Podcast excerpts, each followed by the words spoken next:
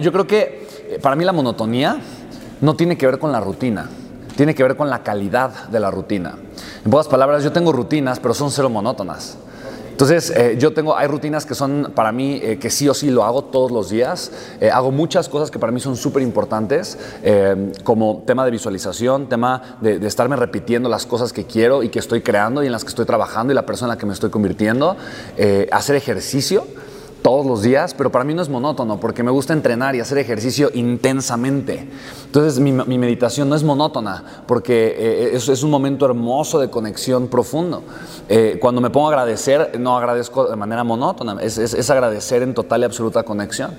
Entonces cuando escribo, no, no, para mí no es monótono hacerlo, es, es el estar totalmente conectado y el estar eh, simplemente bajando ciertas ideas que están en mi mente o en mi corazón. En pocas palabras, yo creo que dentro de la rutina existe todo menos monotonía, todo lo contrario. Creo que una persona que no tiene una rutina establecida vive en la monotonía, porque no ha diseñado cómo elige que su día sea.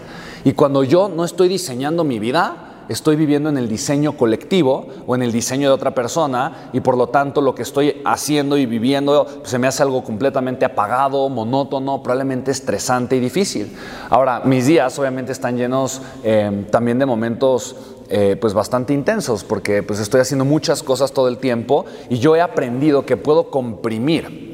Si estoy dispuesto a pagar el precio, si estoy dispuesto a tomar acción, si estoy dispuesto a generar resultados, yo sé que puedo comprimir lo que yo podía hacer en un año en algunas semanas.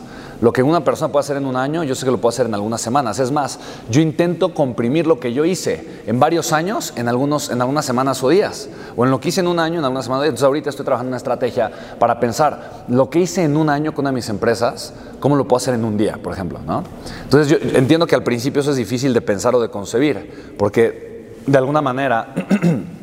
La mente está acostumbrada a pensar desde un contexto, pero para mí lo importante es obligarme a decir qué mentalidad tendría yo que tener para que ese resultado fuera fácil, fuera posible, para que ese resultado simplemente es una consecuencia lógica y natural. ¿Cómo tendría que pensar?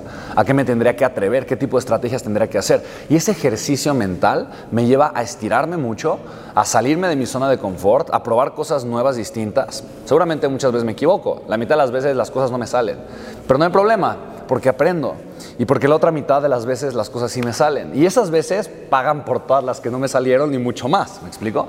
Otras palabras, es diseñar, diseñar tu vida.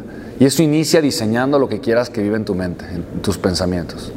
Es de las cosas más hermosas y poderosas. Lo dicen tantos autores, lo dicen tantas personas y yo veo que lo hace tan poquita gente.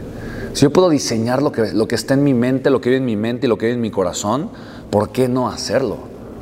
Si a través de ese diseño o elección consciente yo voy a comenzar a cambiar mi forma de pensar, mi forma de sentir y mi forma de actuar, como por qué no hacerlo?